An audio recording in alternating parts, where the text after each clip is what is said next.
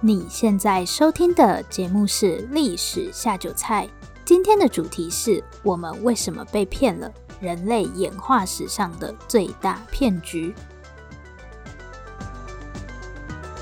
Hello，欢迎来到《历史下酒菜》，今天是我们的第四十集节目。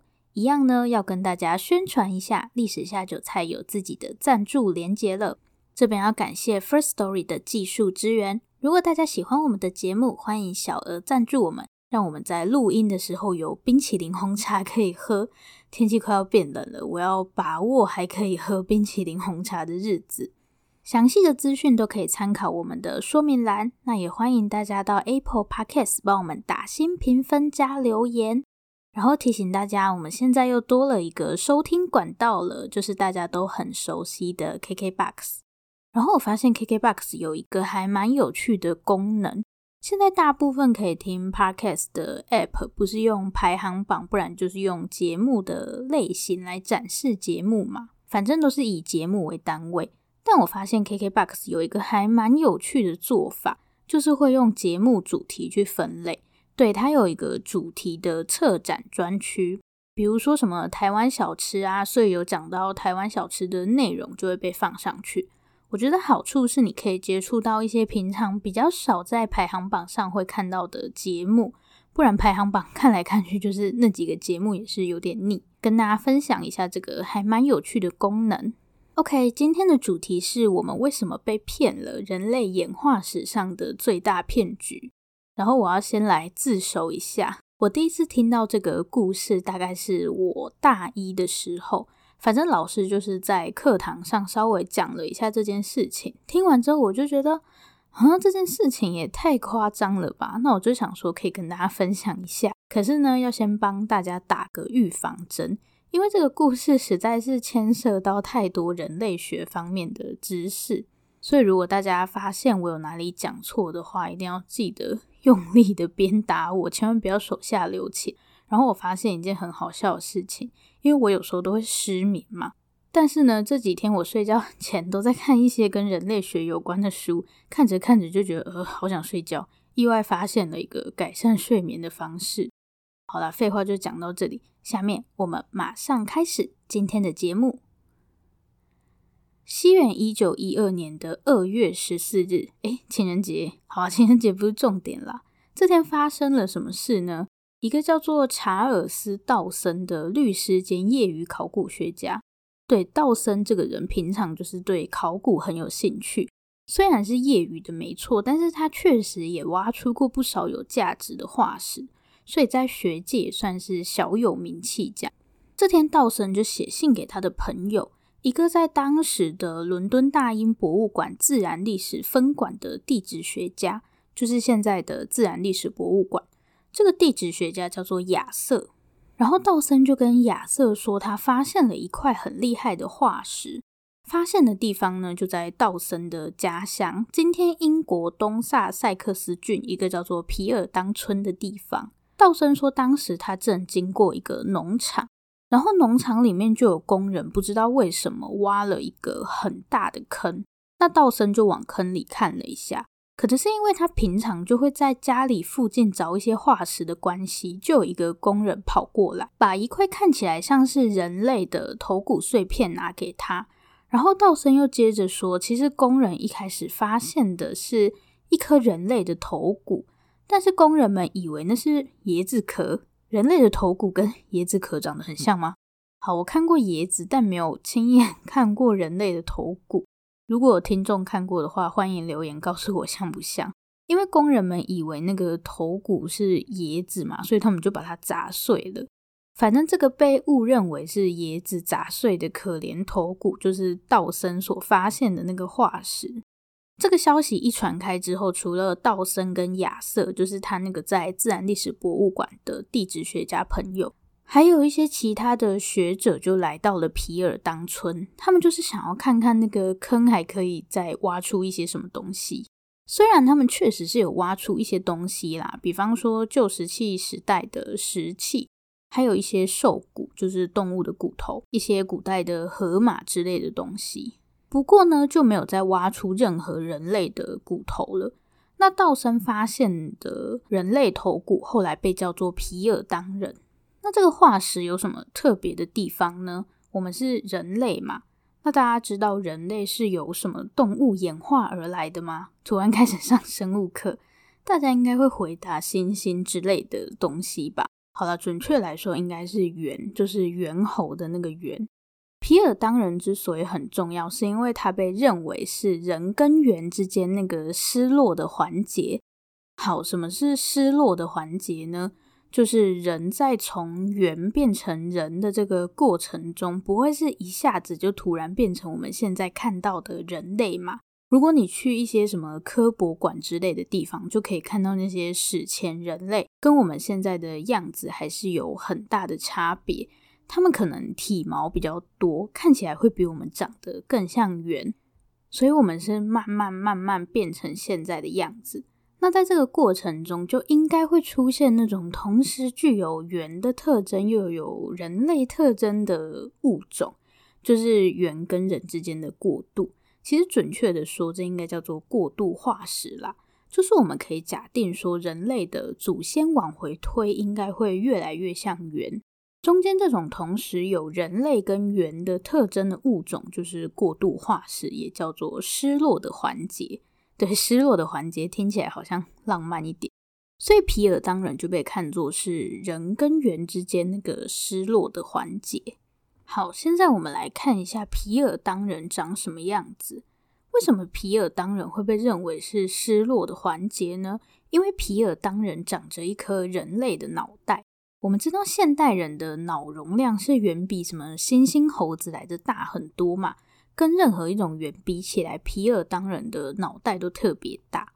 但是呢，它却有一个圆的下颚，就是一个比较接近圆的牙齿跟下巴。人类的犬齿其实很小嘛，就是我们的牙齿整体来说是比较小的。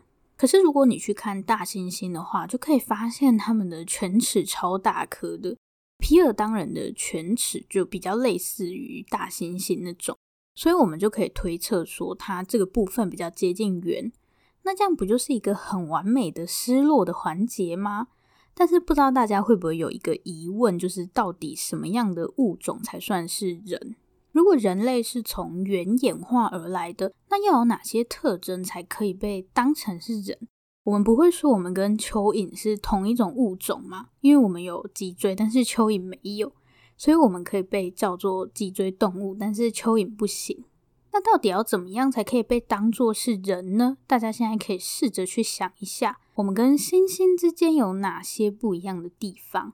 比方说我们的体毛比较少，或是刚刚有讲的脑容量嘛，还有什么？哦，牙齿，对，猩猩的犬齿会比我们要大很多。嗯，还有走路的姿势，虽然猩猩也可以两只脚站起来啦，但是大多数的时间，他们还是四只脚着地的。人类平常没事不会四只脚着地，所以走路的姿势不太一样。可能有些人还会想到使用工具或是语言之类的，但是那么多不一样的地方，到底哪一个才可以用来当标准呢？如果是我的话，我可能会用脑袋容量来当标准吧。因为使用工具跟语言应该都跟脑有关系吧，但事实上，在人类学发展的过程中，这个标准也是一直不断改变的。可能挖到了一个新的化石，就会推翻你本来的理论。在西元一八九一年的时候，一个荷兰的古人类学家杜布瓦在爪哇这个地方，就是今天的印尼啦，发现了一种被叫做直立猿人的古人类。就是直立式洗衣机的那个直立，听这个名字就知道它最大的特点就是可以像我们现代人这样用两只脚站立。但其实它的脑容量也已经有我们现在的七成那么多了，所以跟猿比起来，直立猿人的脑袋也是很大的，然后牙齿的部分也更接近现代人。可是从直立猿人这个命名来看，还是可以看出来，这个时候大家比较关注的点是在。是不是用两只脚行走？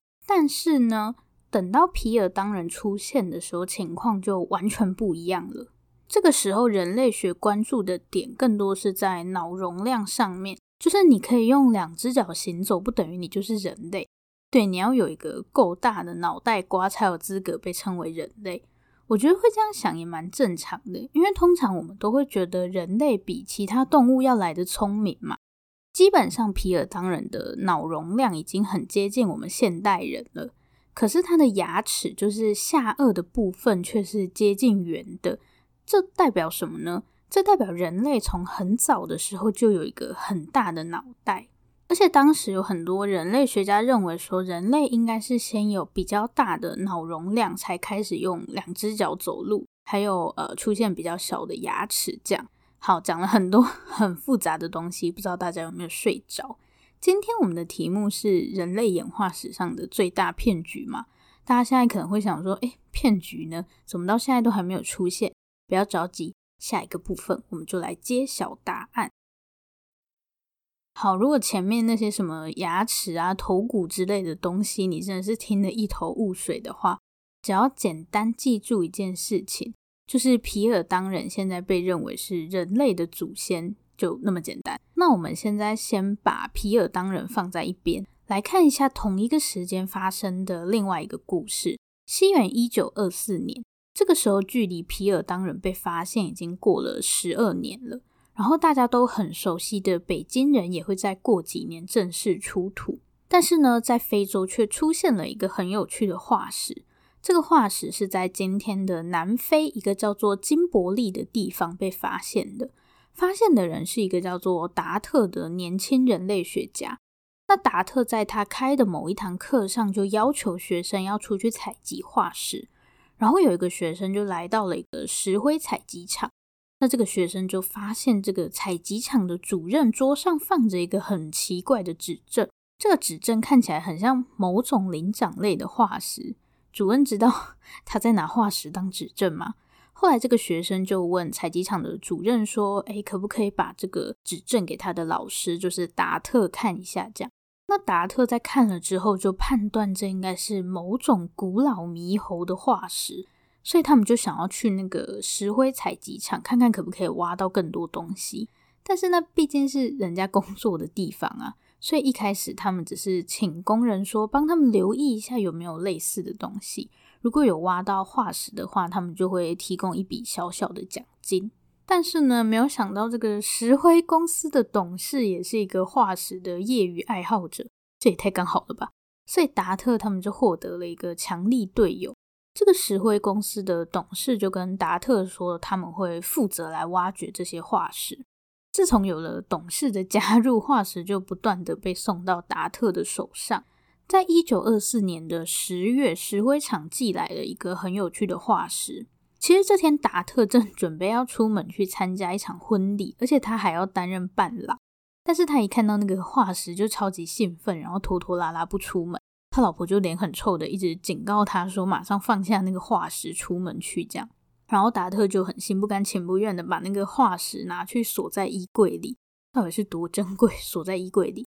然后因为化石不是都埋在地底下嘛，所以旁边就会附着着很多泥块之类的东西，你就要把它清掉嘛。然后达特说他是偷了几根他老婆用来织毛线的那个棒针。就是把棒针磨尖，用来当做清理化石的工具。如果我是他老婆，真的会 气死。那达特就这样慢慢清了一段时间。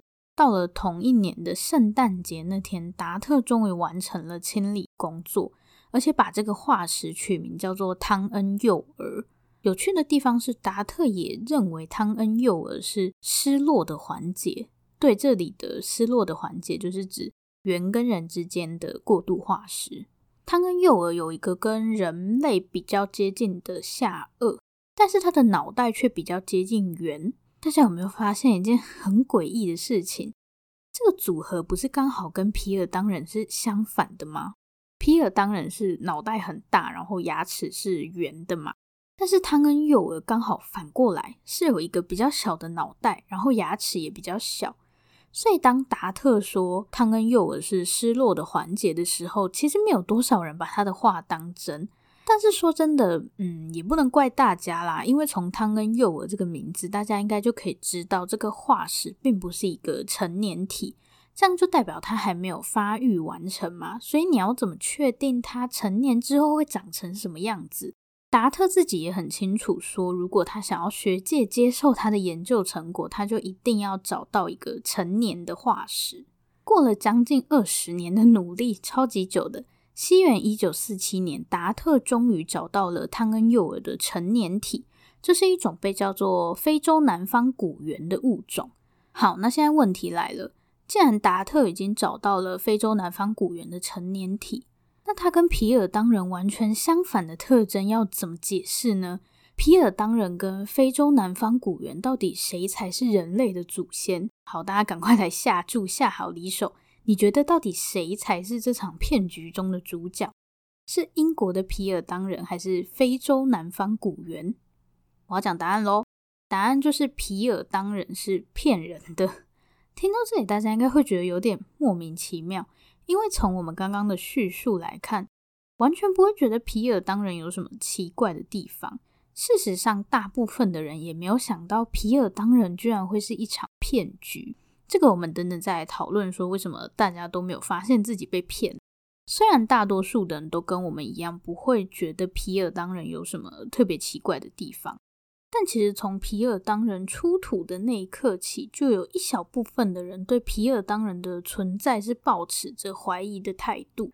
然后当非洲南方古猿就是汤恩幼儿出现之后，皮尔当人的存在看起来又更矛盾了，因为它跟非洲南方古猿完全就是呈现两种相反的特征。皮尔当人是有人类的脑袋跟猿的下颚嘛，但是非洲南方古猿却是猿的脑袋跟人的下颚。前面我们有说，因为工人把皮尔当人误以为是椰子壳，所以就把那个头骨敲碎了嘛。那等于说皮尔当人并不是一颗完整的头骨，它是由一些碎片所组成的。某些人类学家就认为说，皮尔当人的下颚跟脑袋很有可能根本就是来自两个不同的物种，而且在这之后，他们也没有挖到其他皮尔当人的化石。所以就有越来越多人怀疑皮尔当人的真实性。那到了一九四八年的时候，一个自然历史博物馆的地质学家欧克利就开始提议说要对皮尔当人进行检测，这样最直接了嘛，反正有没有问题，只要检测了就会知道。如果大家对这种考古啊或是化石有一点了解的话，应该会听过一种检测的方法，叫做碳十四定年法。我记得以前上生物课的时候，课本好像也会讲到这个。我简单的讲一下它的原理。不管是植物还是动物的身体里，都会存在碳嘛，像是二氧化碳里面就有碳。但是呢，当我们死掉之后，身体里面的碳就会开始慢慢消失。简单来说，碳十四定年法就是可以透过你身体里面有多少碳来判断说你是什么年代的生物。虽然这个听起来是一个很棒的方法，没错。但是在这个时候，碳十四定年法才刚刚被发明出来而已，所以很可惜的，皮尔当人的这个例子并没有办法使用碳十四定年法。但是呢，欧克利博士想到了另外一种办法，是什么呢？休息一下，我们下一个部分告诉你。OK，在西元一九四七年，达特找到了汤恩幼儿的成年体，就是非洲南方古猿之后。就开始有越来越多的人对皮尔当人产生怀疑，于是，在一九四八年的时候，自然历史博物馆的欧克利博士就决定要对皮尔当人进行检测。但我们在上一个部分已经说了，过去我们很熟悉的碳十四定年法，在这个时候才是一个刚刚开始发展的技术。所以，如果我们想要对皮尔当人进行检测的话，就必须要使用其他的方法。欧克利博士想到的办法是去检测这些化石所含有的氟有多少。如果大家跟我年纪差不多的话，我们在国小的时候都会用一种看起来像蓝色又像绿色的漱口水漱口嘛。这种漱口水不是就叫含氟漱口水吗？这里的氟就是含氟漱口水的那个氟。我小时候超不喜欢那个东西的，我觉得很臭。但不知道为什么有同学说很香，像雪碧什么的。最好是啊，那个东西 超级恶心的。不知道现在的国小还有没有这种东西？去看化石里面含有多少氟，虽然没有办法像碳十四定年法那样可以直接推算出它的年代，但是可以用来确认说某两样化石是不是属于同一个年代的东西，对吗？如果皮尔当人的脑袋跟下颚真的是来自同一种生物的话，那它所含有的氟就应该会是一样的。然后大家还记得吗？当初他们在挖皮尔当人的时候，不是还挖出了其他很多东西吗？比方说石器啊，或是动物的骨头。如果把这些东西进行比对的话，我们就可以判断皮尔当人到底是出现在哪个年代的物种。有了检测的方法之后，欧克利博士他们就很快的对皮尔当人进行检测，发现皮尔当人的脑袋就是头骨的部分，跟他的下颚所含的氟数量是不一样的。所以这代表了一件事情，就是皮尔当人的头骨跟下颚根本就不是同一个生物的。而且接着下去细查，他们又发现了更可怕的事情。皮尔当人的牙齿上被发现有错品的痕迹，就是有用东西磨过了，然后整颗头骨也被染色过，就是为了让它看起来更古老。所以这东西根本就是人造的啊！所谓的皮尔当人其实是三种不同物种拼凑出来的东西。头骨的部分是人类的没错，但是就是用现代人的头骨去伪造的。然后还用了红毛猩猩的下巴跟黑猩猩的牙齿，对，就是一个组合出来的假化石。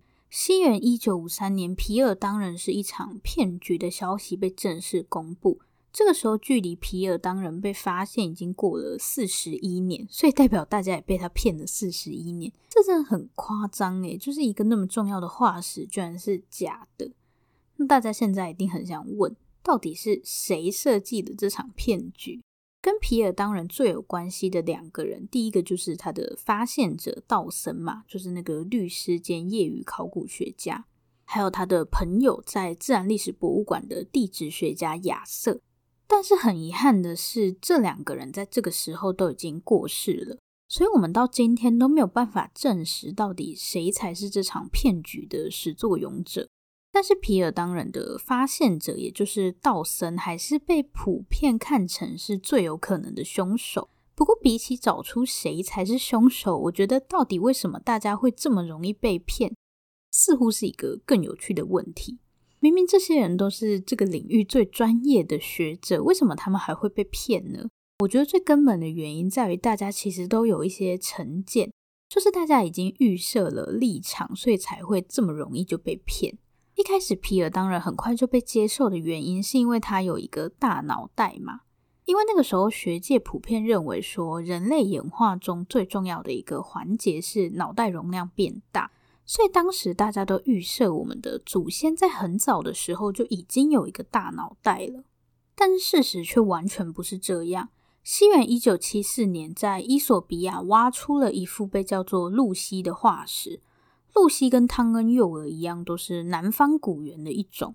那露西为什么重要呢？其实我们刚刚讲了很多的化石嘛，但不知道大家有没有发现，这些化石一般都是只有头骨的，但是露西的化石就很幸运的还保留了骨盆跟腿的部分。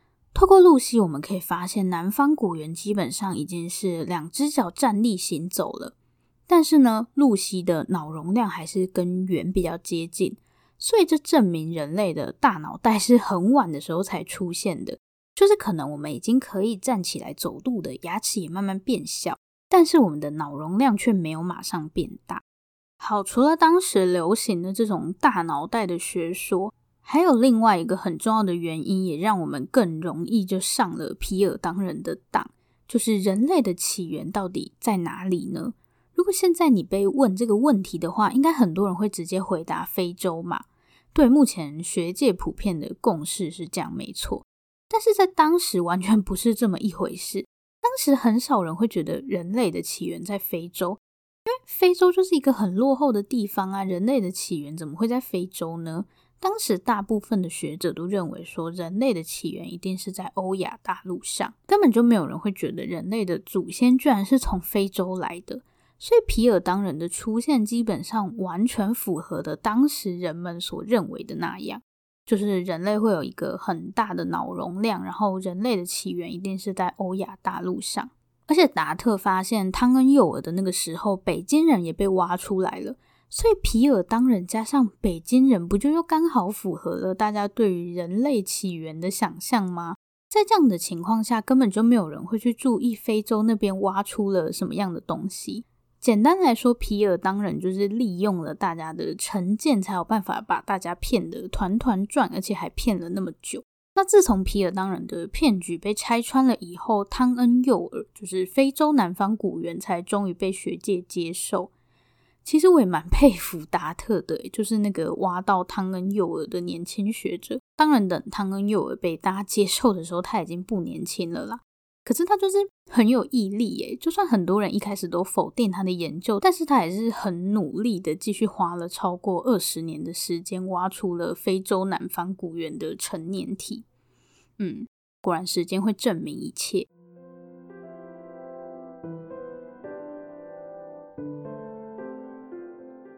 今天的重点整理，我觉得今天最重要的部分就是人真的不能有预设立场。如果有预设立场的话，不管你是多聪明的人，都有可能会被骗。你看皮尔当人这场骗局里面有多少专家学者，但是大家还是这样被骗了四十一年。简单来说，就是当时大家已经预设了很多前提，像是人类会有一个大脑袋，或是人类的起源是在欧亚大陆这些。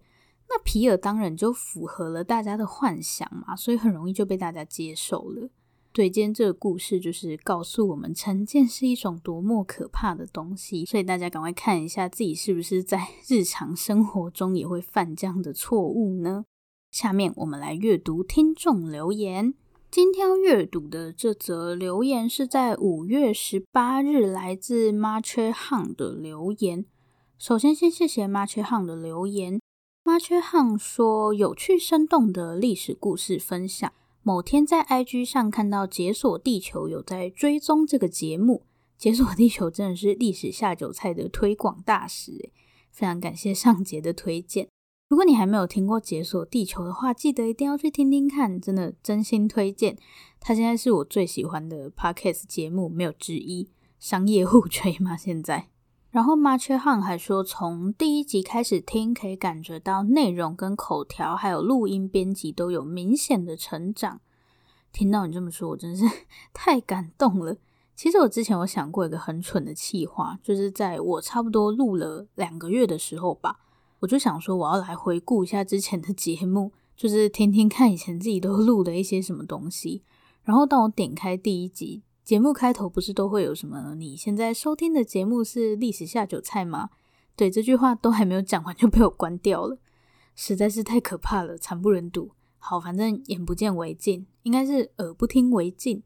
再次谢谢 Marche Han 的留言，这里是历史下酒菜。